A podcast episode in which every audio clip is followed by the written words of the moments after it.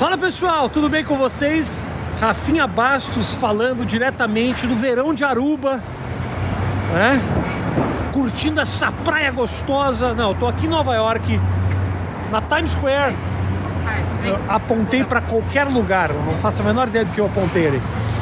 Para explicar para vocês uma coisa, a partir de agora vai ter oito minutos, mais que oito minutos gravados aqui nos Estados Unidos e também vai ter uns que eu produzi no Brasil e continuo produzindo. O mais que oito minutos não acaba, tá? Mas resolvi vir aqui para explicar para vocês, primeiro que eu tô no inverno, segundo que eu tô velho, com barba branca e que a edição de hoje do Mais Que Oito Minutos é com um grande amigo meu, Roberto Sadovski, ele que é crítico de cinema. É um papo muito legal que eu tenho certeza que você vai curtir. Tá bom? Vou gravar bastante coisa daqui. Se você souber de artistas que estão passando pelos Estados Unidos, me avisa que eu vou lá gravar com eles. Que agora vai ter edições americanas e edições brasileiras espalhadas por aí, mas sempre um papo muito legal, como o de hoje, com o Sadovski, que é meu parceiro, que é crítico de cinema pro UOL, e é um papo muito legal para quem gosta de cinema e para quem não gosta, porque para quem gosta apenas de um bom papo. Beleza? Tamo junto, até a próxima. Agora curta aí um papo que eu gravei de camisa de manga curta no Brasil. Porque manga curta aqui só daqui a quatro meses, meu amigo. Forte abraço! Deixa seu like, se inscreve no canal, é nóis!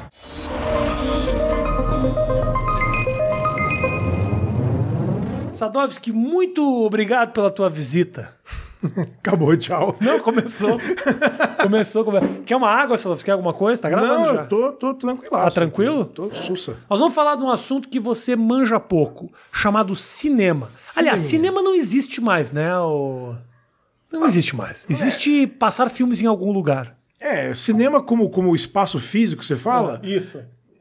Ó, eu vou dizer que existe e não existe. Porque desde sempre aparece alguma coisa que falam, pô, o cinema acabou, não tem mais, né? Anos Cinema, 50 estamos falando do espaço físico. Sim, do espaço Tá físico. Tipo, televisão, anos 50, ó, tem televisão em casa, ninguém mais vai pro cinema. É. Não parou de ir. Aí VHS nos anos 80, não, todo mundo vê o filme em casa agora, não precisa mais ir pro cinema. Isso. Continuou todo mundo indo pro cinema. Aí veio TV a cabo, a mesma coisa. O streaming agora, nossa, ninguém mais, ninguém mais vai pro cinema.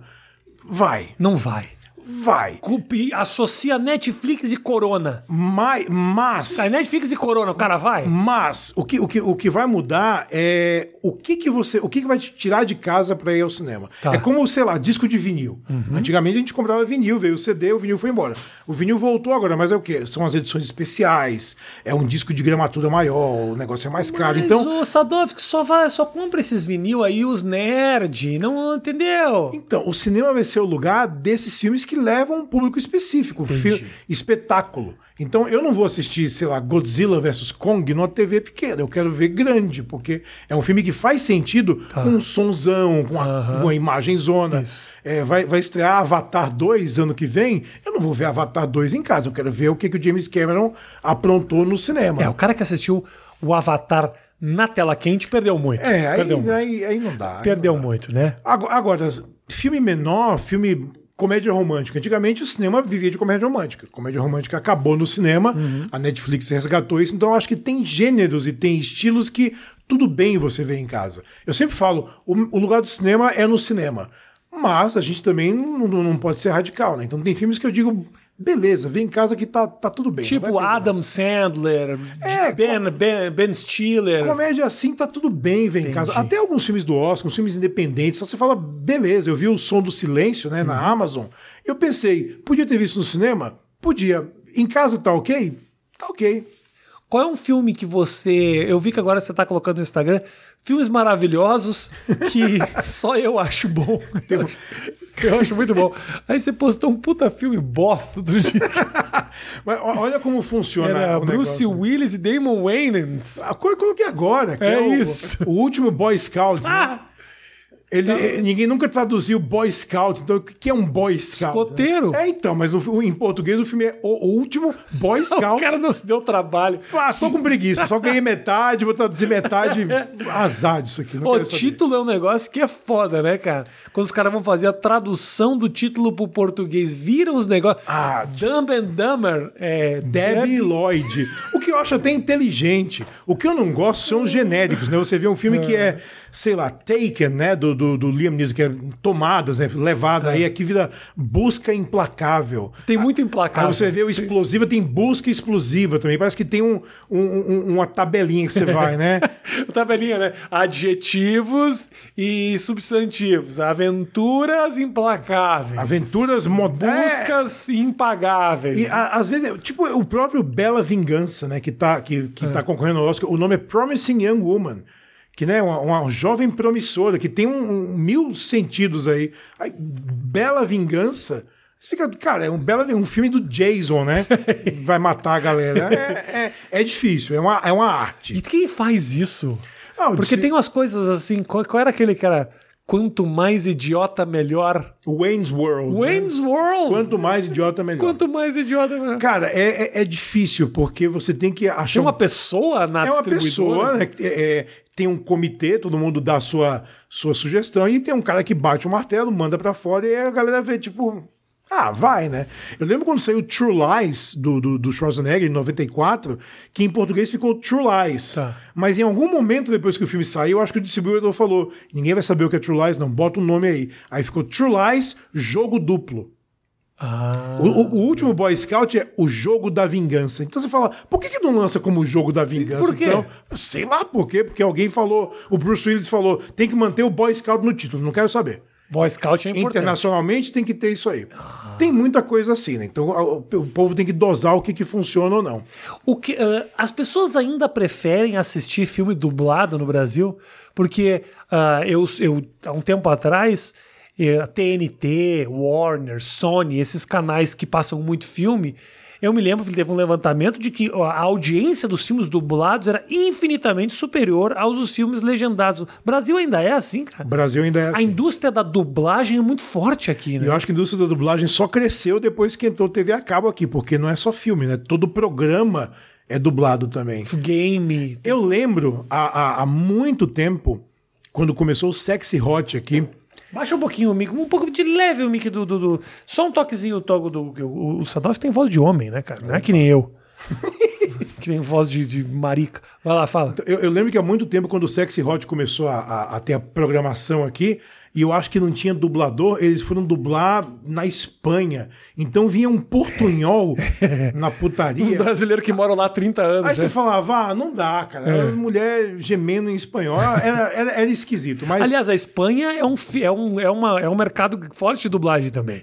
Porque eu me lembro que eu fui em Madrid assistir um filme inglês dublado e não na, tinha legenda. na Europa, quase todos, assim, Espanha, França, Itália, eles preferem dublado. É uma coisa cultural.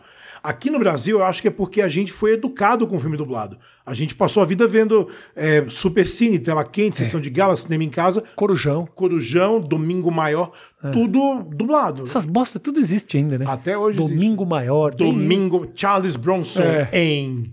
O Charles Bronson, eu acho que. Tem caras que eu acho que só bombaram no Brasil. Acho que ninguém sabe quem é o Charles Bronson. Charles Bronson passa na rua em Nova York e ninguém dá nem oi pra ele. Se ele passar na Rua Nova York, vai ser um assombro, porque ele tá morto. Né? Não, vai- sim. vai ser aquela coisa, né? Vai ser assustador. Mas tem cara, tem filmes que. Tem, tem casos de filmes que bombaram no Brasil e não bombaram em lugar mais nenhum. Tem, tem, tem filme que ficou assim, é, Nove Meses Semanas de Amor, É. que é um filme que fez um sucesso relativo fora. No Brasil ficou, em São Paulo ficou um ano e meio em cartaz. Um ano e meio em cartaz. É. Que filme fica um ano e meio sem sair de cartaz? Sim. Quem que tá indo ver a Kim Basinger pelada um ano e meio sem parar? Então, a- às vezes, é, é, acontece. Às vezes tem filme que cola aqui. Acontece isso no mundo todo, né? Eu lembro que o, o, o David Hasselhoff, né, o, o cara da Super Máquina. Super máquina. Você sabe que ele é cantor também. Sim, tem. E sabe que a carreira dele é um lixo. É um sucesso, parece que só na Noruega, uma coisa assim. Então, o lance foi que o dia que ele ia lançar o grande sucesso dele, né, na televisão, teve um evento ao vivo, vários canais, então ele ia, ele ia lançar a carreira dele como cantor, foi o mesmo dia que o O.J. Simpson fugiu da polícia no carro branco dele lá e foi a perseguição ao vivo, então ninguém viu outra coisa na TV americana. É. Aí ele ficou muito puto, né? Então um dia ele estava no evento e uma, uma fã falou: Ah, você é muito famoso no meu país, a gente adora você. Ele, qual é o seu país mesmo? Acho que é a Alemanha, então ele faz muito sucesso na Alemanha. Mas por quê, cara? Não sei, porque, sei lá. Tem coisas inexplicáveis assim, cara. Tem. ah, sucessos gigantescos no Brasil, que eu me lembro que eram assustadores. Chaves, por exemplo. Chaves é um negócio incrível. Chaves bomba no Brasil e no México. No México. Cavaleiros do Zodíaco.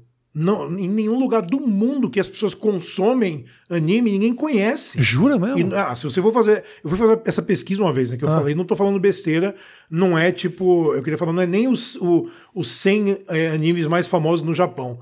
Aí eu coloquei quais os 100 animes mais famosos do Japão. Peguei umas 10 listas, ele não aparecia em nenhum. Cavaleiros do Zodíaco. Bra- O mundo cagou pro Cavaleiros do Zodíaco. Acho que Brasil e França as pessoas gostam. Nós tínhamos até teorias do que tinha acontecido. Lembra que a gente ficava falando que, na verdade, eles. O mestre dos magos era do mal e o vingador era do bem. Você tá confundindo com Caverna do? Dragão. Você tá confundindo com Ah, eu- do Dragão. Isso é Caverna do Dragão, Rafinha. Isso é, isso é Caverna do Dragão. O que, que você falou? Também, que também só fez sucesso aqui. pra mim, tudo é caverna do dragão. Eu tava falando de Cavaleiros do Zodíaco. É, pra mim é Caverna do armadura Dragão. de Mercúrio. Eu nunca gostei desse Isso eu achei- não lembro, Eu eu sempre achei lembro. horroroso. então- Cavaleiros do Zodíaco eu já era velho quando começou a bombar. eu fico. então. O, meu, o meu era. Olha, cara, o que eu gostava que passava na televisão de herói. Eu gostava de Spectre Man.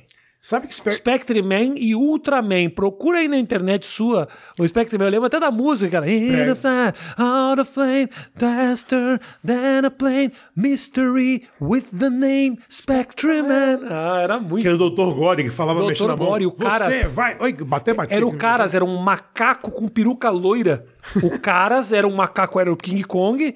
E o, Dr. Gore. Dr. Gore era um macaco com a peruca loira. Parecia. Era a Débora Blando do mal. E é engraçado que é, é, é, esse, é, esses, esse Sentai, né, que é o nome desse, desse estilo aí, é. Spectrum Man é muito velho, é anos 60. E eu não sei por que Cargas d'Água, quando compraram aqui, SBT. colou. SBT. Colou muito aqui. Colou muito. Eu me lembro a primeira vez que eu vi Spectre Man e me lembro a primeira vez que eu vi Chaves. Chaves passava só aos sábados ao meio-dia no SBT. E eu me lembro que eu tava assistindo e, eu- e o Chaves falou assim: o professor, o Girafales, pergunta pra turma: como que se fala uh, menino em inglês? Boy. Aí pergunta, Chaves, como fala menina? Ele fala boia. E eu, ah, essa é a coisa mais engraçada do mundo. Eu, eu ria, ria. E fui contar pra minha mãe. E minha mãe falou, qual a graça? É muito engraçado. É boy, é que não é boy, é girl, mãe. Ele errou. Pra mim foi uma revelação Chaves, assim. Eu, eu, eu sei que eu vou, eu vou, eu vou perder. Vou perder... Você não gosta de Chaves, né? Não. Não, eu, eu hoje posso te falar, essa, essa, essa, esse vício do adulto por Chaves, eu acho quase. Eu, eu não entendo. Eu acho eu doente. Não consigo entender. Eu acho doente, mas quando eu era moleque, eu achei engraçado. Não, vou porque mentir. É um humor muito pueril, né? E a gente, a gente cresceu com esse humor também. A gente via Trapalhões todo domingo às Isso. Uhum. sete da noite, então a gente cresceu com esse tipo de humor. É, então é natural que Chaves fizesse sucesso com a molecada. Mas o, o pessoal adulto que. Não, não. Não, gosta, e fala umas falas, e cantam umas músicas, eu acho. Eu tava vendo agora que vai, vai sair um desenho novo do He-Man na Netflix. né? São dois. Um é do Kevin Smith. E aí vai Hum. O sair. Novo? Novo. Jura? Que- que Feito agora? Propriedade intelectual, bicho. Isso aí vai girando. Então eles, eles têm um negócio Do que é Kevin valioso. Smith ainda? Ele, vai, ele tá escrevendo o roteiro desse novo He-Man. E aí fizeram um desenho Olha. do, do quadrinho que vai, vai fazer propaganda, né? Que é de um desenhista chamado Mike Mignola, é criador do Hellboy. Ele faz uns caras meio deformados? É o estilo dele. Tá.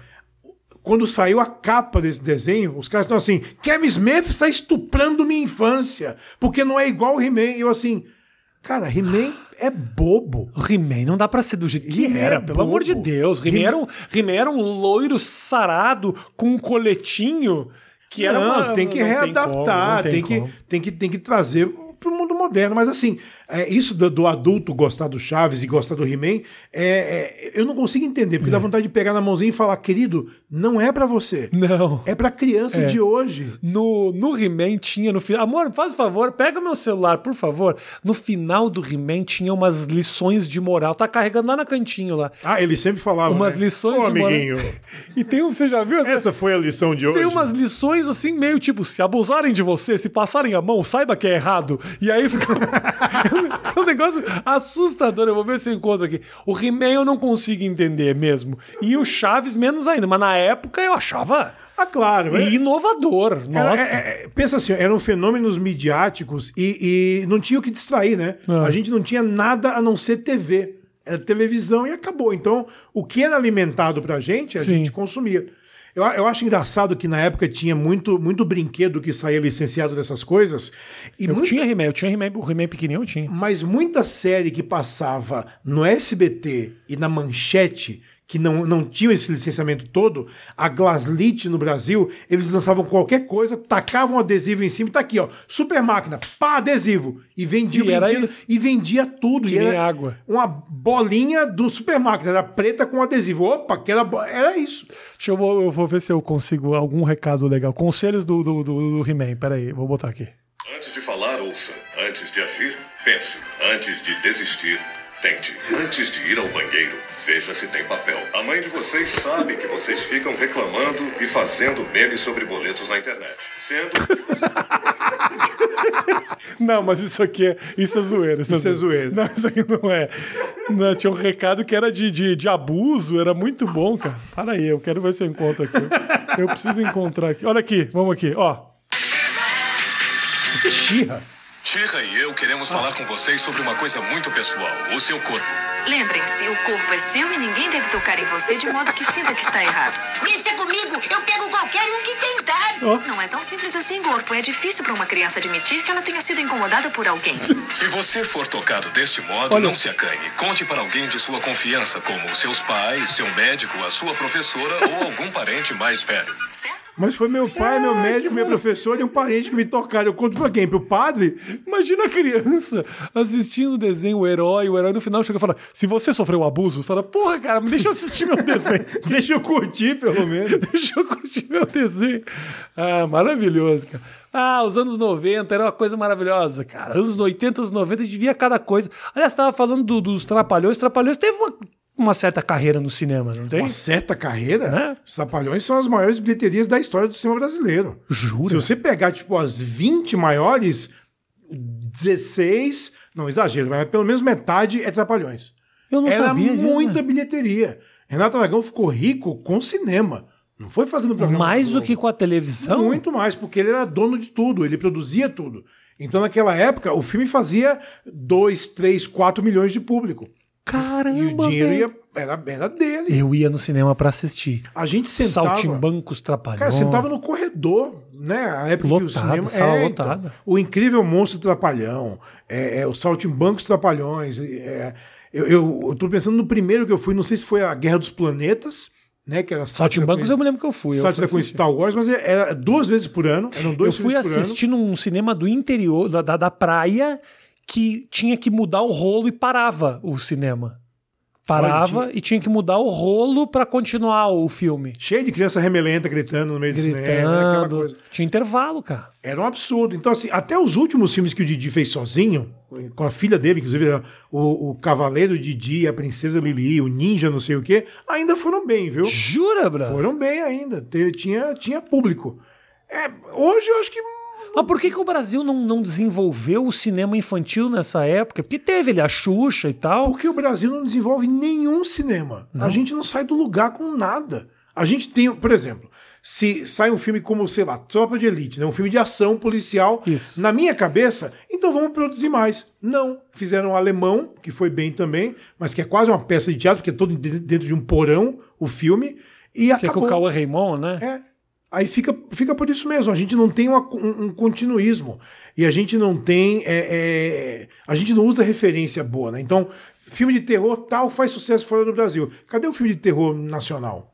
Eu, eu não vejo. Filme de ação faz sucesso fora. Cadê os filmes de ação nacionais? A gente não tem. É difícil fazer esse tipo de cinema, né? Porque tecnicamente ele exige alguma coisa que é mais complicado fazer. E quando alguém se aventura a fazer, o Poiá, que você conhece, né, que é seu brother também, Aham. é, ele fez lá o dois coisas e o pessoal fica, ah, mas parece uma publicidade, ah, mas a estética é ruim. Que isso. Aí o cara fica, ah, mano, É, le- saco. é legal, ele fez na raça. Fez na raça. Um filme incrível, que foi o filme que abriu a carreira dele no exterior. Sim, eu gosto muito do Poiá e eu acho ele um diretor com um, um olhar muito bom pra muita coisa. Um, É. cara, um cara legal. Mas foi fazer televisão, porque no Brasil você não consegue dar continuidade, a gente não tem uma indústria. O conforto e, as, e os recursos que a Globo oferece para quem faz dramaturgia é, libertador para é quem absurdo. tá lá ralando para fazer filme, né? Imagina, o cara faz as coisas do jeito dele, rala pra caramba, daqui a pouco chega a Globo e fala: Eu te dou minha estrutura pra você fazer a ficção que você quiser. Você acha que o cara não vai topar? Ele vai topar e deve topar, né? O Lázaro Ramos me falou isso uma vez. Ele falou: a gente tem um grupo lá pra poder pensar coisas novas, né? Telefilme, série e tal. Mas quando chega num conceito de fazer alguma coisa, chega algum diretor mais antigo e fala: É, mas novela dá 30 pontos de Ibope. Então vamos voltar, vamos fazer uma novela mais sofisticada e tal, mas folhetim ainda é o formato que no Brasil é o que é, o que é mais consumido. Não tem como fugir disso. O que, que você. ah, ah, nós temos, uh, obviamente, a indústria nacional de cinema tem uma série de, de obstáculos para o desenvolvimento, mas a lei, as leis de incentivo, elas possibilitaram produções muito legais e um Sim. começo de uma indústria que talvez não tenha se desenvolvido, mas qual que você sente que é a importância dessas leis que são execradas ah, pela, pela direita, pela a galera é muito contra as leis de incentivo à cultura quando se fala em cinema. Também porque tem muita gente que fez bosta com os recursos que receberam. Filmes ruins, filmes que não tiveram sequer, ah, não apenas público, mas também não tiveram nenhum sucesso em festivais e tal. Mas como é que você vê isso? Eu acho o seguinte, é, Pergunta. Você tá, ô, Virgínia, você está prestando atenção às perguntas que eu estou fazendo aqui? Porque isso aqui é, um, isso aqui é profissionalismo e, e- e jornalismo. investimento em cultura é essencial para Hum. qualquer país. Sabe, investir no, no- no terceiro setor é, é essencial, porque. E, e os Estados Unidos mostraram essa lição para o mundo, né? Se a gente fala somos colonizados e a gente pega muita coisa cultural dos Estados Unidos, é porque eles fizeram direito. Sim. Depois da Segunda Guerra Mundial, a cultura americana se espalhou pelo mundo e eles falaram: olha, o American Way tem que ser o mundo, o modo do mundo todo. É, então eu não entendo quando alguém fala que não tem que ter incentivo para esses vagabundos, sabe? É uma, é uma- é uma bobagem isso. E assim, é, a gente investe em filme ruim. Você não tem como saber, porque o, o cara que investe não é crítico de arte, sabe? Ele tem que investir para a indústria acontecer. E quando eu falo em indústria, é, é técnico, é, é- é eletricista, marceneiro, motorista, gente que trabalha é, nos bastidores desses filmes fazendo a coisa acontecer. Então, às vezes, o pessoal acha que, que o investimento é para o ator que está na frente e um diretor ganhar um dinheiro. Tem muita gente que fez coisa errada nesses anos? Claro que tem. Isso tem que ser sempre investigado. Tem que ter gerência estatal no tipo de filme que vai ser feito? Jamais. Porque não é papel do Estado dizer temos que fazer esse filme. Então, eu estava vendo o, o- o nosso é, excelentíssimo secretário de Cultura, né? O, o grande intelectual Mário Frias, falando que. É um intelectual, né? Um cara que tem um pensamento lá na frente. É, falando que é, a gente vai fazer filmes alinhados com, com a ideologia do governo. O que, que é? Ele tá onde agora? Ele tá na Coreia do Norte agora? Com ideologia? Não existe isso. Mas aí eu te pergunto o seguinte: você não acha que na época do PT também eram filmes que recebiam incentivo meio alinhados, não com, não com o governo, mas com uma maneira de pensar mais progressista, mais à esquerda também? Eu acho que talvez quem trabalha com arte tem um, Ah, tem um pezinho mais, mais inclinado para um lado mais, mais progressista. Né? E, de novo, foram cometidos erros? Com certeza. Alguns filmes foram feitos com recursos públicos e jamais foram lançados? Também. Mas são casos pontuais que têm que ser estudados e, e- e punidos caso seja, seja necessário. Mas uma produção, ela, ela, ela, ela precisa ter incentivo porque a gente precisa colocar a nossa voz aí. Então, o filme nacional nos últimos anos que mais rodou o mundo foi Bacurau, que foi feito sem lei de incentivo, né? Foi feito com recurso que o Kleber foi atrás, teve produtores que, que investiram dinheiro tal. É, a gente não tem esse hábito no Brasil de ter produtores e, e pessoas que, que coloquem grana para projetos irem, irem para frente. Não é um hábito que a gente tem.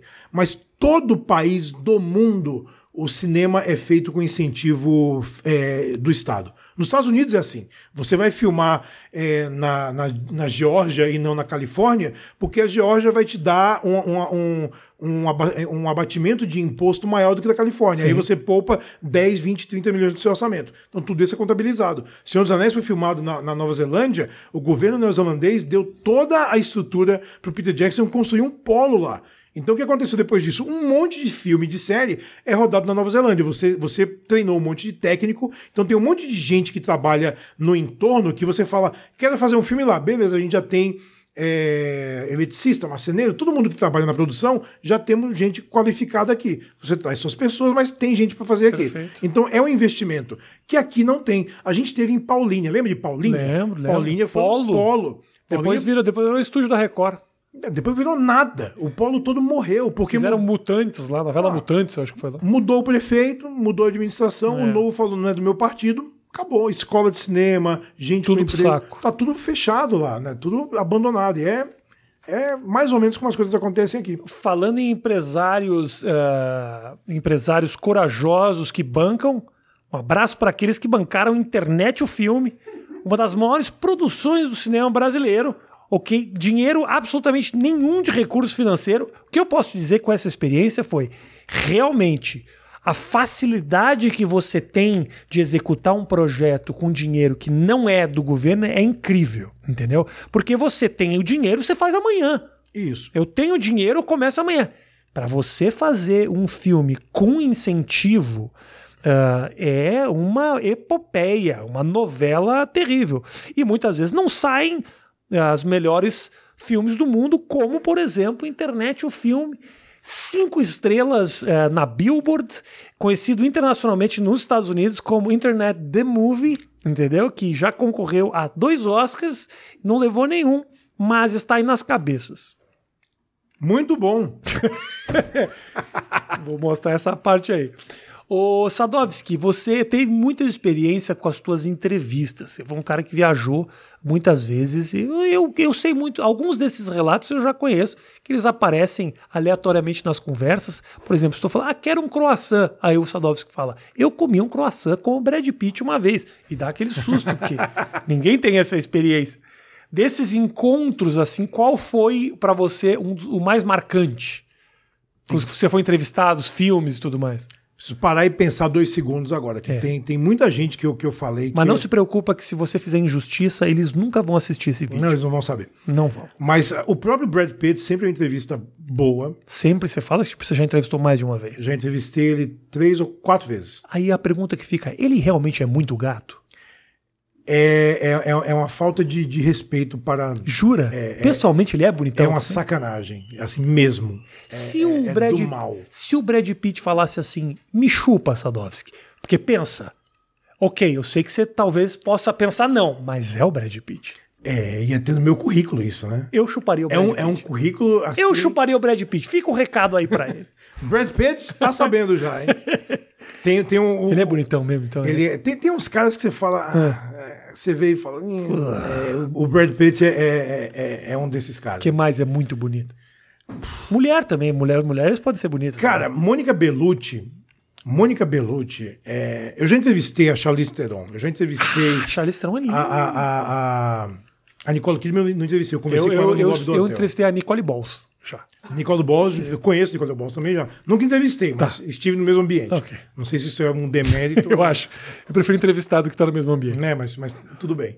É, já entrevistei muita, muita mulher assim bonita, mas a Mônica Bellucci, quando, quando- foi quando ela fez o, o último James Bond, né? O, o Spectre. A, quando ela entrou na sala, foi uma, uma, uma mesa redonda, então tava eu com mais quatro jornalistas. Ela entrou na sala e todo mundo meio que fez. Parou, todo mundo parou. Jura? Ela é. hum, é- eu não sei o que, que ela é, sabe? É italiana, então tem, tem, um, tem um negócio. Ela sentou do meu lado, né, na, na, na mesa redonda, começou a conversar. Aí eu perguntei alguma coisa pra ela, ela respondeu e segurou minha mão e ficou falando assim. Aí me quebrou, né? Que eu fiquei assim. difícil. Fiquei olhando pra minha mão, tipo, me solta, mulher, não faz isso. Você, você vai estragar a minha entrevista. Mas ela, ela é, ela é assim, do, do outro mundo. Mais que Brad Pitt te assustou mais, Mais, que que Brad Brad Pitt. Agora, assim, Halle Berry é linda. Assim, se for falar, tem, tem listas aqui de, de, de. Mas E gente boa, e gente boa. Hugh Jackman, gente boa. A Rio Jackman eu entrevistei Muito já. gente boa. Gente boníssima. Will Smith, gente boníssima também. É. É, Vin Diesel, gente boa. É, Vin Diesel que se meteu numa treta lá com a tua amiga aqui do com, a, cinema. é, com a Carol Moreira. Foi, um, foi um, uma confusão. Deselegante ele Foi foi. uma confusão. Você viu uma essa, Matheus? deselegância. Ah, Mas assim, comigo ele sempre foi. É um dos poucos caras que lembra meu nome. não queria te comer, né, mas, É, Sadowski? Aí ajuda, né? Não tinha nenhum interesse né, na minha DRE, então é, a coisa fica assim. Mas é um dos poucos que, que lembra do meu nome. Que isso O Vin Diesel? conta, Ele lembra. Ele te chama de Roberto ou Roberto. Sadowski? Ah, porque Sadowski é difícil, né? Roberto. O, o Tom Cruise me chama de Roberto também. Que Roberto. Mas o Tom Cruise eu aposto que não é tão bonito quanto o Brad Pitt. É, Não, não é. Não é. O Tom, Cru- Tom É Cruise um é um- ele do, do, ta- do tamanho desse copo aqui. É, o Tom Cruise é baixinho, é baixinho, né? Ele deve ter uns 70 e alguma coisa. Baixinho. Isso se chama baixinho. Né? Que eu tenho 86, você tem. um- Eu tenho 1,99. Então, então a gente tá, a gente tá, a gente olha pra baixo pra É, falar com o Tom com Cruise. certeza. É que nem o Robert Downey Jr., também baixinho. Também gente boa, muito gente boa. Qual foi um que não foi? Você falaria isso? Falaria. Quem foi uma pessoa que, tipo, não te tratou legal, assim? Ó, é, eu fui entrevistar uma vez um cara. Na verdade, eu fui pra Londres fazer várias entrevistas de várias séries da Warner, tá? Um monte de série. Então, é, quando eu cheguei em Londres, que eu peguei o meu, a minha agenda, só era coadjuvante das séries, não tinha nem o showrunner, nem os, nem os, os chefes das séries, né? Aí eu falei, bom, ganhei uma semana num hotel cinco estrelas em Londres, porque as entrevistas e X é a mesma coisa. E aí eu fui fazer uma entrevista de uma série chamada Blind Spot, e o nome do ator é Sullivan Stapleton. Calma aí que eu vou procurar agora enquanto você fala. Sullivan falar. Stapleton. Ele fez a continuação de 300, né? Fez essa série, faz Ah. muita televisão. Então a gente tinha entrevistas de televisão rapidinhas, tem 5, 7 minutos Isso. com cada um. Uhum. Eu sentei, né, para conversar, a, a- a começar o papo com o cara. É, aí eu falei, escuta, qu- qu- quando você começa a receber um monte de, de projetos, é, o que, que faz você escolher essa é a série que eu quero fazer? Isso. Aí ele fala, ah, eu leio, aí eu penso, vou me divertir com meus amigos? Vai ser legal fazer? Porque eu gosto de passar meu tempo divertindo com meus amigos, conhecendo lugares novos. Ó, legal. E quando você não está fazendo série, o que, que você gosta de fazer? Ah, eu gosto de me divertir com meus amigos, de, de ir para lugares legais. Eu olhei para ele e falei, obrigado, valeu. Aí levantei e falei, não quer conversar? Tudo bem. Agradeci. Ah, mas tudo bem. Do jeito que você descreveu, me parecia que ele tava, resp- ele tava respondendo de saco cheio. não, ele estava muito saco cheio. se você Tava encontrar esse homem na rua, Steve, Steve Stapleton, muito- É, Sullivan Stapleton. Sullivan Stapleton, cruza pro outro lado, que ele não Dá é na legal. cara dele. Não é legal. E te- teve uma entrevista minha que foi bizarra, essa foi bizarra, Ah. com Jean-Claude Van Damme. Que sonho. Van Damme veio para São Paulo. Queria, eu queria muito ele no Mais Que Oito Minutos, se ele estiver assistindo. Vem aí. Vem aí, Jean-Claude. É. Jean-Claude Van Damme veio para São Paulo duas vezes, né? Foi ali é, isso foi a segunda vez. Ele já não era mais aço, já não estava fazendo mais filme com grandes estúdios. E foi uma distribuidora pequena que trouxe ele para cá. Aí eu falei, "Em- vou entrevistar tal. Marcaram a entrevista comigo e ele domingo às 11 da manhã. Cheguei no hotel, ele tava no Meliá, aí sentei lá bonitinho e tal, né? Tava passando o Street Fighter com ele na, no SBT. E a assessora veio falar: olha só, a gente teve um problema. O Jean-Claude saiu ontem pra farra e ele tá dormindo ainda. Então, não sei que horas ele. ele e, eu, e ele vai pro programa do Gugu à tarde. Você tem problema em chegar aqui à noite? Eu falei, à noite que horas? Umas nove e meia, dez horas. Eu falei, de um domingo. Eu falei, ó, eu não tenho problema. Se tiver tudo bem com ele, eu volto aqui e a gente conversa mais tarde. E foi o programa em que ele notoriamente ficou de pau duro na frente da Gretchen. É, é, eu né? lembro dessa. E eu não vi o programa ao vivo, senão eu tinha levantado essa, essa lebre na hora. né? Aí cheguei mega tarde no hotel, ele tava subindo na, na cobertura, que ele tava, tava só ele e um assistente, não tinha ninguém da distribuidora e tal. Eu entrei, é, falei meu nome, né? Sadowski, ele começou a tirar sarro e começou a falar com um cara em flamenco, né? Que é a, a língua é, da Bélgica. Aí eu assim, vai ser uma bela noite aqui. Aí eu liguei meu gravador e falei: olha só, é, Jean-Claude, você fez o primeiro filme do John Woo nos Estados Unidos, né? Depois você trabalhou com Ringo Lam, que é outro é, cineasta chinês. O filme novo é com Tsui Hark, que é um cara mega famoso na China também. O que, que eles têm em comum com esses caras todos? Aí ele falou: eu gosto de arroz e eles também. Aí eu fiquei calado, aí peguei meu gravador, desliguei e falei, Jean-Claude, olha só, são 10 e meia da noite do domingo, eu tô cansado, você tá cansado, eu entendo disso. Se você não quiser conversar, tudo bem, eu agradeço o seu tempo. Você falou isso? É, eu falei, eu vou embora e tá tudo certo. Aí ele ficou assustado, eu acho que ele não esperava que eu reagisse assim. Ele olhou pro assistente dele e falou, gostei desse cara. Mano, eu fiquei até três e meia da manhã batendo papo com o Virou o melhor amigo do Van Ele Damme. falou de, de, de drogas que ele tomava. Que eu perguntei como é que foi dirigir o filme que você fez, o The. Ele não lembra, eu tava tão chapado que eu não lembro de nada. Falou, minha ex-mulher que voltou a ser minha mulher salvou minha vida quando voltou pra mim. Nos Estados Unidos eu me ferrei. É, me aí ele tava com um filme novo dele, colocou pra eu ver um pedaço. Foi uma noite bizarra. Mas a única pergunta que eu fiz gravada foi a do arroz. Aí eu Você não gravou o resto, você ficou amigo não, só dele. fui, fui bater papo, ele não queria dar entrevista, ele queria conversar. Mas aí então você vamos conseguiu fazer uma matéria em cima da fui, conversa? Fui fazer a matéria eu falei, cara, é um cara que ele teve muito, porque ele era o herdeiro dos, É. dos, dos astros de ação, num momento que o cinema estava mudando. E aí ele se envolveu com. Ele começou a usar drogas, né? Quando ele fez o alvo, ele parou e os estúdios meio que se afastaram dele. E eu coloquei a pergunta do arroz. Essa foi a única pergunta que eu peguei. Eu falei, me, me, me deu a impressão de um cara que, que viu muita coisa e que se decepcionou com muita coisa e que tá refazendo o caminho dele, porque ele não filma mais nos nos Estados Unidos há muito tempo.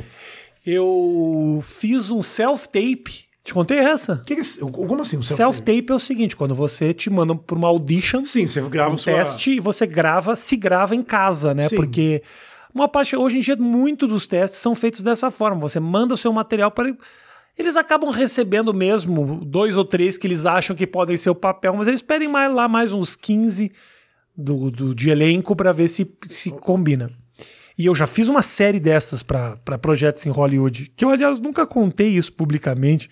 É, você me contou. Um dia, um, eu um dia a gente vai inverter essa entrevista É. aqui e eu vou falar com você. Eu já contei. Eu Bati já, três vezes nisso aqui. Já fiz uh, self-tape pro Alien, do esse último Alien, fiz self-tape para filme da Amy Schumer, para filme do Ben Stiller. Você me falou de, de um monte de filme, inclusive. Fiz uma self-tape para um projeto do Jean-Claude Van Damme, que era uma espécie de uma volta dele, mas era uma coisa cômica. Era o Jean-Claude Van Johnson, Isso. Que é muito bom. Isso, eu nunca assisti, É nunca muito assisti. bom, tá na Amazon. Era um negócio tirando sarro do Van, do Van Damme. É, Mas sabe sobre o que é a série? Você, obviamente você sabe que você fez o teste. Eu lá. fiz. uh, Não, você não recebe o roteiro inteiro, né? Você recebe as tuas sides, que são três ou quatro páginas para você Que é, mandar. que é muito zoeira, mas assim, não, não teve continuidade, né? O Van Damme já fez 50 anos, né? A filha dele faz filme com ele também, né? A, que parece uma super model a filha dele. É, e ele faz um monte de filme na Europa. Ele pega dinheiro de, de, de fontes não muito.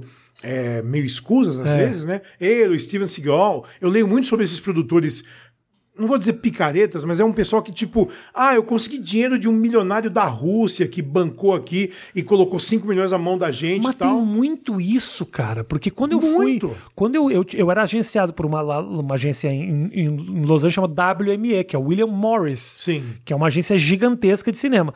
E eles queriam, porque queriam que eu apresentasse pra eles o Eike Batista. Porque eles achavam que o Eike Batista era o cara que ia bancar coisas pra eles. É isso. Eles vão atrás de gente rica e oferecem o que tiver. Ó, você faz aqui o filme, você me banca o Jean-Claude Van Damme, eu dou um papel pro seu filho. aí eles fazem isso. Muitas vezes eles vendem os filmes antes do filme existir. Eles fazem um cartaz picareta, vão nessas feiras internacionais. Aí o cara que tá no- no- nessa feira em Cannes, aí vem e fala: Hum, vou botar meu dinheiro aqui. Mas vamos colocar minha, minha nova mulher, né, Trophy Wife aqui no meio. E aí tem o Bruce Willis no filme. Você vai ver o filme, o Bruce Willis tem sete minutos em cena. Que o filme é com o Frank Grillo, na verdade. ou com o Scott Adkins. Sempre é uns caras assim. É. E aí tem um Bruce Willis que faz uma ponta de luxo, né? Ganhou um puta grana só pra dar alguma credibilidade. Eu acabei de ler uma matéria com um, um- um produtor desse que tá dirigindo o filme agora. E o novo filme dele é com De Niro. Um filme de ação desses assim. O cara, tipo, tô dirigindo, né? E ele tem crédito de produtor em filme do Scorsese. Só que ele não é re- reconhecido pela, pela, pela Associação de Produtores, pela Producers Guild. Mas ele falou: você quer terminar seu filme precisa de 2 milhões e meio? Tá aqui, ó. Pum. Mas me dá crédito de produção aí. Ele é um cara Então- que viabiliza, né? Silêncio do Scorsese foi vi- viabilizado assim. Aí eu li um perfil dele agora e um cara falou assim: Eu não sei como esse cara tá vivo ainda, porque ele pegou dinheiro de fontes que eu não sei de onde vem, Sim. e nem sempre o dinheiro tem retorno, e ele tá vivo, vai saber como. Eu acho que tem uma tem um glamour por trás de Hollywood que quando você tá lá dentro meio que cai por água. Quando você percebe que Hollywood é, é muito mendigo, é muita é outra Nossa. mas tem um glamour que eu acho que o mundo compra. Então esses empresários, milionários e tal, faz muito bem para eles estarem de alguma maneira conectados a esse universo de fantasia, né? A Virginia trabalhou numa produtora há um tempo atrás, que era uma produtora de Los Angeles, que tinha um cara que fazia o contato com o Brasil, que era um cara, um produtor que ficava no meio do caminho. Porque é isso, tem gente no Brasil que vai querer investir. Não, não, não, não sei qual é a índole dos, exatamente do, dessa pessoa que eu tô falando, mas era um cara que fazia o contato e fazia esse meio de campo. E para isso tem todos os países, são produtores que falam de. É um produtor venezuelano que tá lá em Hollywood. E aí ele vai lá e arranca dinheiro dos venezuelanos porque ele é um cara de Hollywood. Então, na cabeça Nossa, da acontece Venezuela, ele é Deus, porque é um cara da Venezuela que tá em Hollywood. E esses filmes, eles Se são. tem a Venezuela, acho muito difícil a Venezuela investir em Hollywood. Mas Costa Rica investe muito. E Indonésia investe muito, porque eles vão filmar na Costa Rica, vão filmar na Indonésia, aí não tem é, sindicatos, você não tem um monte de norma de segurança que você pode, você não precisa fazer. É, então é mais, é mais rápido e mais barato você rodar algumas coisas em alguns países do mundo. E esses filmes, assim, a gente vê os lançamentos na Netflix e na Amazon e tal, coloca, sei lá, é, filme de terror e começa a fuçar na, na Amazon. Eu fiz isso faz umas duas semanas e fala, cara, não é possível que isso é um filme. tem, tem o ataque dos donuts assassinos, é um filme isso. Do que dos Donuts? É. É um filme isso, alguém pagou. Tipo, o filme que tem uma menina que tá, que tá possuída Não, por uma força do mal. Assassinos não tem. Tem, não, é zoeira, esse filme é real. Porque eu não, eu, não, eu, não, eu não aguento suas mentiras. Esse filme é real. Coloca Killer Donuts aí que você vai ver que é, é ridículo isso, mas existe. Donuts. Ah, cara, hoje em dia o mundo tá de dieta. Realmente é uma ameaça mesmo. Para a própria Luísa Mel que veio aqui. pesada, a né? Luísa Mel veio aqui e falou que as coisas que vêm do leite são, são terríveis. Então, é realmente. Attack of the Killer Donuts. Não é absurdo isso? Attack of the Killer Donuts. Então, alguém de fato escreveu, produziu, dirigiu e executou esse filme. Esse filme existe. Imagina você sendo um ator falando. "Ah, tem um projeto aqui.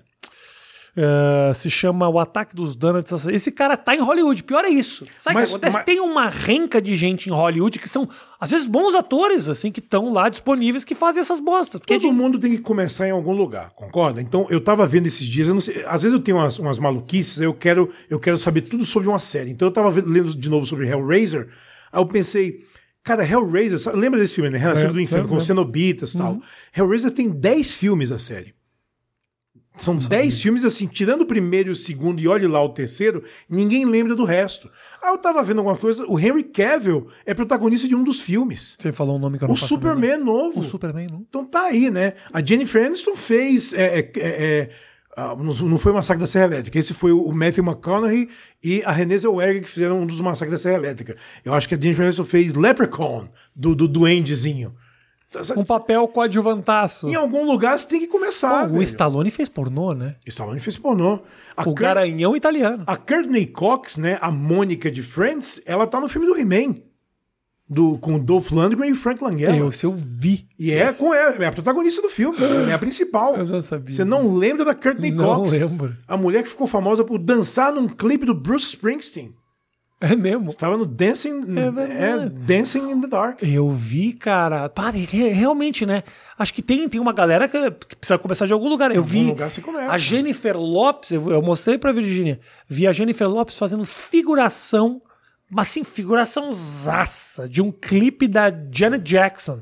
É, tá lá no fundo, tá dançando. lá no né? fundo, nada, Ó, nada. a- a- a- o Brad Pitt, quando, quando eu falei com ele em 2019, é, quando ele fez Era Uma Vez em Hollywood, ele falou, é, porque eu fiz televisão, inclusive a série do Leonardo DiCaprio, eu assim, que série do Leonardo DiCaprio? Aí eu lembrei, o Leonardo DiCaprio, quando era criança, fez uma série, é, e o Brad Pitt fez um papel nessa série. Porque você tá em Hollywood, então o seu agente, tipo, ó, hoje você vai trabalhar, essa semana você tem um papel coadjuvante na série tal. Ah. E é isso, trabalhou, semana que vem talvez você tenha em plantão médico, talvez você tenha em CSI, então Sim. você é um cadáver, é um assassino. Você, o working actor faz tudo. Você pega esses caras, você vê crédito, tem nego que tem 200 créditos, né? Fez papel pra caramba e não é ninguém. É um working actor, passa É o tempo isso. inteiro fazendo trampo. É um trampo. É, é, tem muito ator, né? O, o- Damon Elliott, que é o, o- Você vai lembrar que ele era o Marcus Brody. Ele era o, o, o reitor da universidade do Indiana Jones, no Caçadores da Arca Sim. Uhum. Perdida, que ele tá também no Última Cruzada, né? E ele já morreu faz um tempo, né? E ele falava assim: Eu adoro ser coadjuvante. Porque eu trabalho com Spielberg, com Harrison Ford, faço filmes ótimos, ganho meu dinheiro, ninguém enche meu saco na rua. Ninguém Sim, me perturba. sim, então, pra mim, tá ótimo. E mais, ele não fica taxado por nada, né? Nada. Ele te- pode trabalhar muito. Vou nas festas, eu, ah, eu, eu penso tipo Steven Tobolowsky, né? Eu falo o nome, você não sabe quem é. Menor Você, ideia. você vê o nome dele, você vai falar, ah, esse cara que eu vi Eu conheço 400 a Glenda, Glenda Kozlovski, eu, eu sei. Outra atriz também. Não, essa é a apresentadora do. do- Ah, não é atriz? não é atriz. Não é de novela? Ela, ela era campeã mundial de, de moribug, de bodyboard, e depois ela virou apresentadora do Globo Esporte. Ela, ela foi campeã mundial de, de, de bodyboard. E ela, ela nunca foi atriz. Porque eu, eu juro que às vezes na Globo me confunde Para aí, as para aí. coisas. Você tá me está jogando um negócio eu aí que eu confundo. tô. Às vezes os nomes são Não, todos iguais. cara. Kozlovski não fez isso, não. cara. Ah, o pessoal no Projac faz tudo. Cara, Eles fazem, O eles cara fazem. apresenta um jornal e quando vê tá em novela. Eles fazem mesmo. Aí quer fazer outra coisa. Glenda Kozlovski. Você não sabe quem é Glenda Kozlovski? Ah, agora Essa eu é a Glenda lembrei é Kozlovski. Glenda Ela é a Kozlovski. apresentadora do, do Esporte Espetacular. Mas, eu mas o né? Steven Tobolowsky é, é um character actor que eles chamam, né? Um cara que faz personagens sempre é, secundários. Aliás, sou muito, desculpe de interromper, muito fã da Glenda Kozlovski. Convidei ela pra vir no Mais Que Oito Minutos e ela deve vir. Olha só, Glenda Fã Clube. O que, que você ia falar? Desculpe de interromper. Que ele, você vai olhar pra cara dele e você vai falar: Ah, esse cara. Você sabe quem é. É. Mas você não sabe o nome Tem dele. figuras que se repetem mesmo, né? Mas aqui tem muito. É engraçado, é porque aqui no Brasil tem muito isso. É uma, é, tem pessoas que moram no Rio de Janeiro pra. O dia a dia dela é passar oito horas no Projac pra fazer. Hoje ela faz figuração do Tá no Ar, amanhã ela faz figuração da novela das seis, da novela das sete. Então, assim, eles vivem de cachezinhos. E cachezinhos ridículos. De 80, 100 reais, provavelmente. E e agora, pro pessoal do Amapá, da onde ela saiu, tá na novela da Globo. Tá na Globo. Entendeu? É uma, é uma moral. Tá na Globo. Eu, eu, eu acho tão engraçado isso, porque a, a TV, o cinema, tem esse fascínio com as pessoas que, é, que eu acho muito louco. E, e a gente sabe que na prática não é nada disso, né? Pra você chegar no, num, num certo ponto, você tem que passar por, um- por um- umas etapas que às vezes são meio, meio barra pesada, né? meio punk. Sim. É, tem histórias incríveis que a gente já ouviu e tem histórias de terror absurdas que a gente já ouviu também. E ainda assim, as pessoas insistem em querer entrar nesse, nesse moedor de carne aí. Eu acho, acho muito louco. Então, muita gente me pergunta dos atores que eu entrevistei como é que é falar com tal pessoa. Eu falo, É. É, normal. é, é esse papo aqui, é um bate-papo. Você sempre foi, assim, desde moleque ligado em cinema, assim, né? Você gostava de curtir filme? Pensava que o seu trabalho seria esse? Eu, eu vou falar uma coisa ridícula, Rafinha. Então não fala, então não quando- fala, quando eu porque vai pegar mal. Ridículo isso. Quando eu tinha 5 anos de idade, 5 anos de idade, meu, eu morava numa cidade do interior da Bahia, em Catu, e a gente foi pra Salvador assistir Superman no filme. Superman no filme. Eu lembro das pessoas batendo papo na fila antes da gente entrar no cinema. Eu tenho claro na minha cabeça as pessoas na minha frente conversando. É, quando eu saí do filme, eu tinha três certezas na minha vida. Eu ia ser jornalista, cinema é o lugar que eu queria passar o resto da minha vida e super-herói é um negócio da hora. então, essas três certezas definem minha vida até hoje. Eu sou jornalista, é, trabalho com cinema. E é super-herói. E eu, eu sou um super-herói. E eu adoro super-herói. Adoro quadrinho, adoro tudo isso. É, e- a minha profissão já me fez ficar muito próximo de gente que cria esses mundos, né? Porque quando, quando esses filmes da Marvel começaram a ser feitos e ninguém dava bola, eu tava no set de filmagem de X-Men, é, no Canadá, né? O único jornalista brasileiro que foi. Na verdade, só foram três do mundo lá. Porque ninguém sabia se ia dar em alguma coisa. E quando eu vi que ia ser feito o filme, eu falei pra Fox: eu quero ir no set. De quê? De X-Men. O que, que é isso? Eu- é o filme desse cara que fez Os Suspeitos. Tem certeza? Eu falei: tenho certeza. E fui.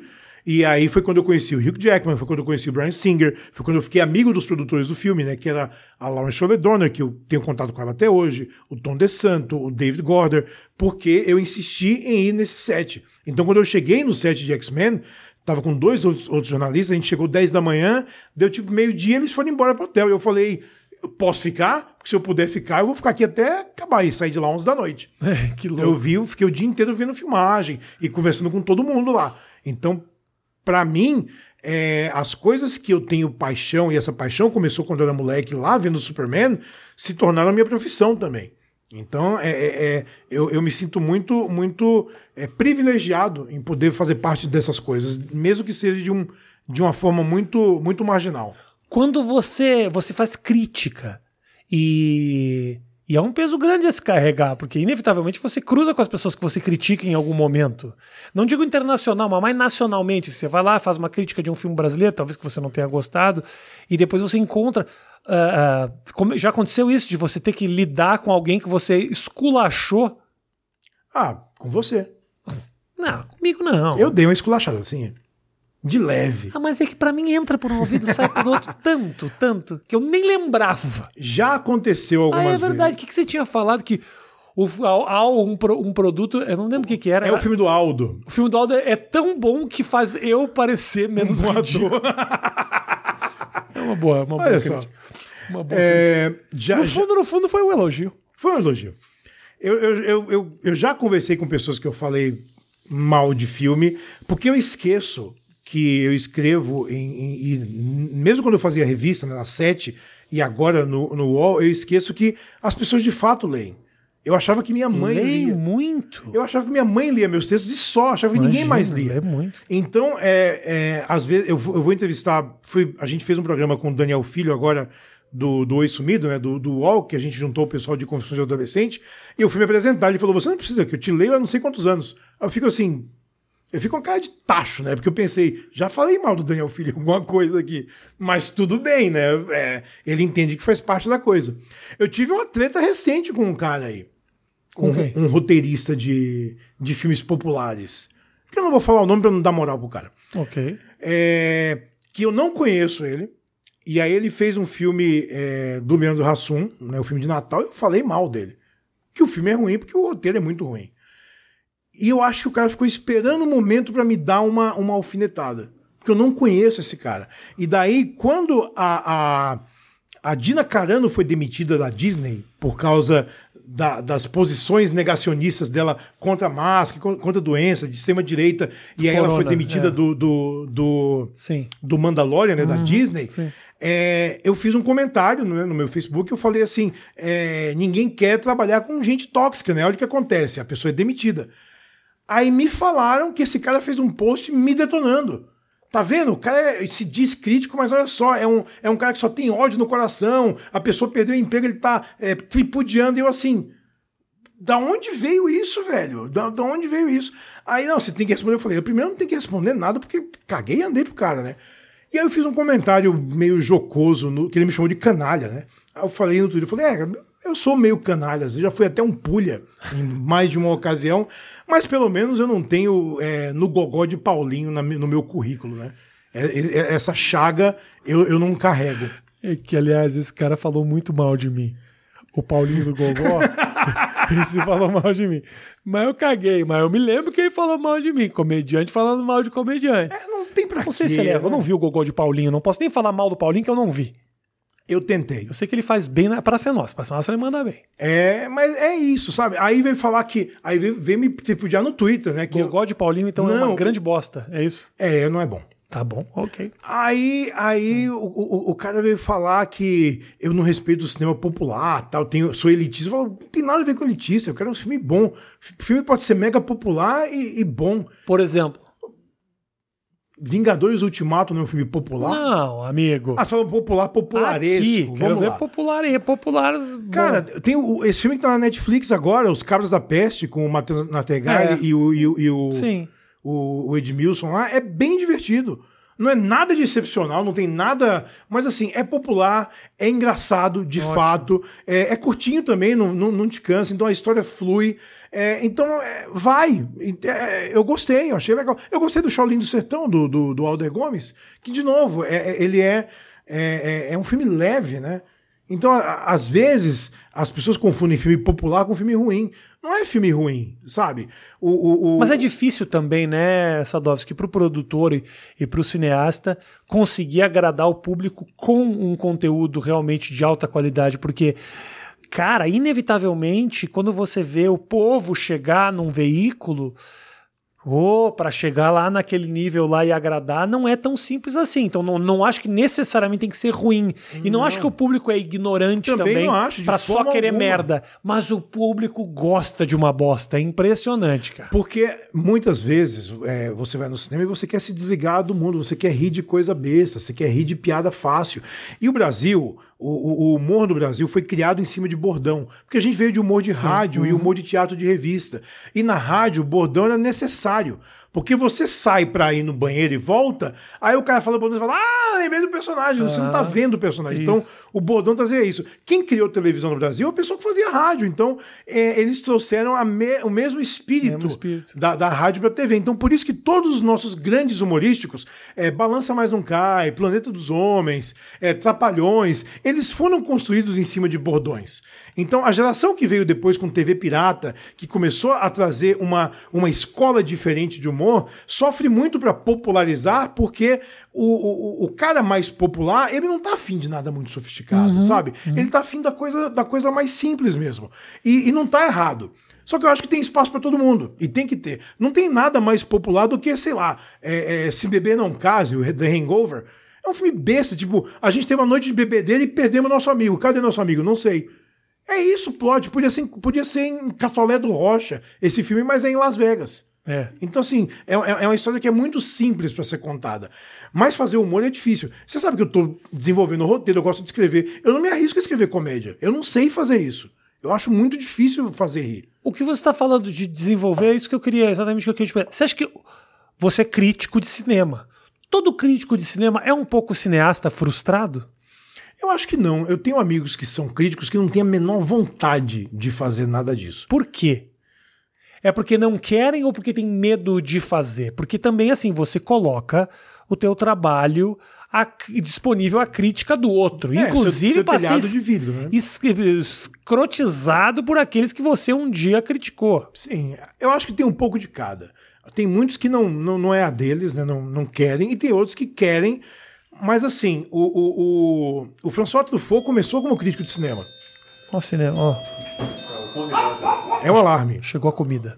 Pode falar. Pode continuar. O, o, o François Truffaut começou como crítico de cinema. Ele era crítico de cinema e ele começou a fazer filme, né?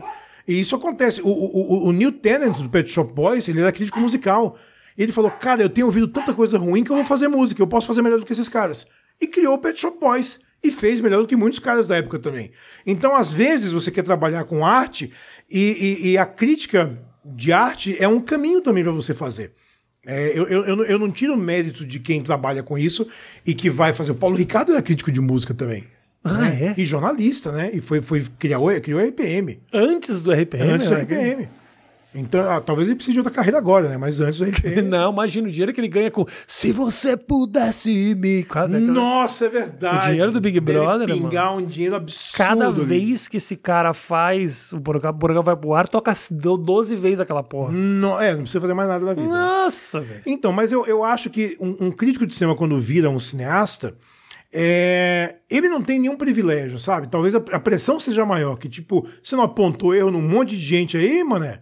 Cadê os seus erros agora? É, exatamente. Então, assim, é, eu, eu dirigi uma série no passado, né? Uma série adolescente. Ficou que, muito legal. que eu te mostrei. Muito e foi legal. difícil, porque Eu eu Na fiz, internet. é Fiz na guerrilha, não tinha equipe mesmo. a o pessoal que produziu nunca tinha feito dra- dramaturgia na vida. É, eu escrevi o roteiro todo em uma semana. Então foi assim, pá, foi muito rápido. É uma série curtinha. Mas eu queria, na minha cabeça era, eu consigo chegar num set e dirigir um texto que eu fiz? Consigo fazer mais ou menos a câmera se mexer como eu quero? Acho que consegui dentro dos limites, né? Quero fazer outras coisas? Vamos ver, vamos ver o, o que, o, o que o futuro nos reserva. Sadovski, do caralho nosso papo. é Como bom? sempre, como sempre. Tá faltando uma padoca aqui, é claro, mas Te convido para jantar amanhã aqui comigo. Vai ser um prazer. Aproveita que você já fez o teste, não precisa fazer de novo, entendeu? Que agora não tem mais como contaminar. Você fez o teste, tá negativado, dura beleza. 48 horas o teste. Trarei a minha digníssima. Perfeito. E comeremos uma pizza. Comeremos uma Pra- pizza. Uma pizza não, porque a Luísa Mel falou que o queijo é animal e nós temos que cortar e tá destruindo a natureza. Eu sinto muito, Luiz Amel, sinto muito mesmo, e eu admiro você demais, mas eu vou comer meu queijinho. A Luísa Mel é, é, ela é, ela é pica dos negócios aí. Eu admiro ela pra caramba. Eu acho, que ela, bem. eu acho que ela meteu a cara num negócio que é difícil Errou. e vai peitar gente poderosa nesse Uhum, meio aí. Mas eu- é admirável a mulher, viu? Fica a mensagem, então, proteja os cachorrinhos. Siga Roberto Sadovski no Instagram mais ou mais Instagram e? Twitter, eu tô sempre lá. Facebook eu estou bloqueado de novo por mais um mês porque eu não me aguento, né? Porque falou mal do filme do Rassum. Não é porque eu falei mal do nosso excelentíssimo. Não pode falar mal do excelentíssimo presidente que barra você É, eu acho que barraram, não gostaram de um comentário meu e quando eu vi mais um mês no castigo. É meu quinto já. Um grande beijo para todos vocês, um forte abraço. Nos encontramos toda segunda, quarta e sexta aqui. Se a pandemia não piorar, e aí a gente vai ter que cortar para duas vezes por semana. Eu tô nessa, ô Sadowski. Mas tá quando, certo. Quando piora, eu só posto. Quando melhora, eu gravo. Eu, eu sinto que eu vou pegar esta merda em algum momento. Tenha fé. Tô tomando todas as precauções possíveis, Sadal. Tenha fé. Tem teste aqui, tá, tá tudo certo. Pessoas velhas como eu. Quantos anos você tem, Sadal? 48. 48. Sou mais velho que você. Se você pegar Me corona, respeite. você empacota em dois dias. É, eu tô, eu, tô, eu tô tendo muito cuidado. Sedentário, senhor, Eu fico muito triste que minha cachorra não pode ir no supermercado no meu lugar, porque ela devia. Eu já alimento, já limpo tudo. Podia, no mínimo, ir no mercado comprar você minhas coisas. escravizando os cachorros. A Luísa Mel Desculpa de novo, tá Luísa Mel. assistindo. Luísa Mel tá assistindo. Desculpa de novo, Luísa Mel. Assim, ó, respeito. Um beijo grande, até a próxima, gente. Valeu. Tchau, tchau.